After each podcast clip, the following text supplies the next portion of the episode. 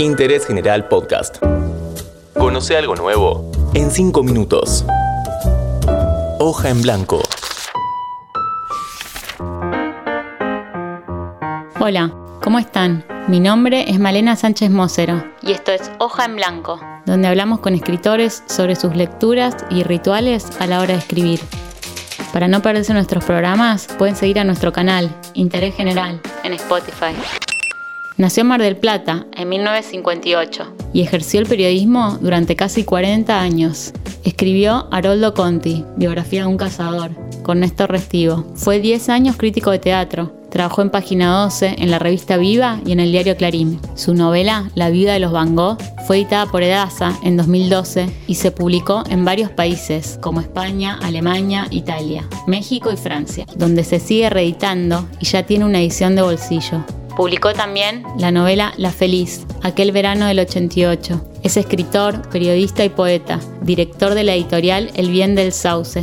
También es profesor en TEA y organiza laboratorios de escritura en su taller. Este año editó, junto a Silvana Perl, un libro para niños titulado Cómo se hizo la noche.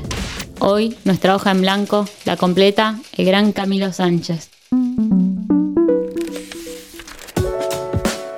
¿Qué te genera una hoja en blanco? Cuando llego a la hoja en blanco, digamos, en estos tiempos estoy, lo que estoy sintiendo es como tranquilidad. La sensación que tengo es que mientras uno está escribiendo, no sé si le hace bien a alguien, pero por lo menos no jode a nadie. Después de tantos años de, trajinar las redacciones periodísticas, le, perdí lo que se llama miedo a la, hoja en blanco, ¿no? Era un desafío, había que hacerlo, no había, era, había que ganarse el puchero y bueno, ahora es un viaje, una aventura. ¿Cuáles son tus rituales a la hora de escribir?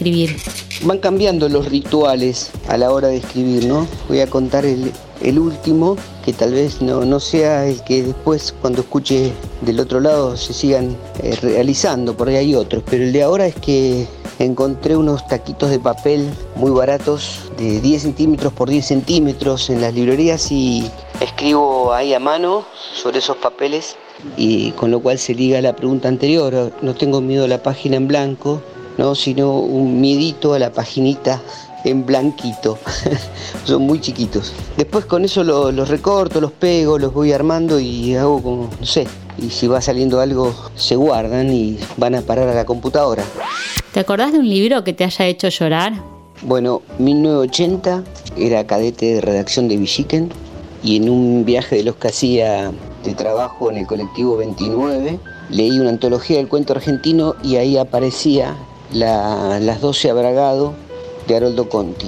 Entonces de vuelta, como había hecho bastante rápido los trámites que tenía que hacer, me bajé en Corrientes y empecé a pedir libros de, de Haroldo Conti y los libreros me respondían medio furtivamente que no había libros de él, así que volví a la redacción y ahí me, me dijeron que estaba desaparecido. Así que este, lo leí de nuevo muchísimo más conmovido y surgió de alguna manera allí un libro que después hicimos con Néstor Restivo, que fue la biografía de Aldo Conti en el 85, 86.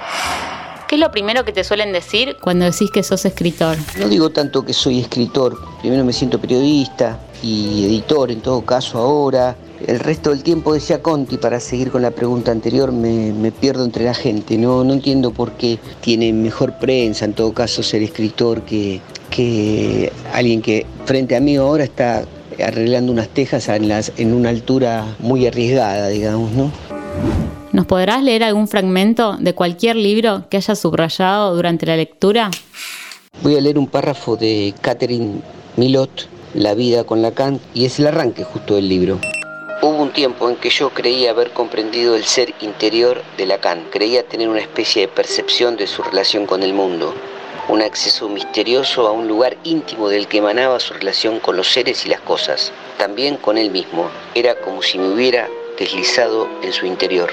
Este sentimiento de comprenderlo todo desde el interior iba acompañado de la impresión de ser comprendida, en el sentido de estar todo mi ser incluido en su comprensión, cuyo alcance me sobrepasaba. Este fue el gran Camilo Sánchez, que pasó cinco minutos por hoja en blanco en Interés General. ¿Querés auspiciar en Interés General Podcast? Escribinos a contacto arroba interésgeneral.com.ar.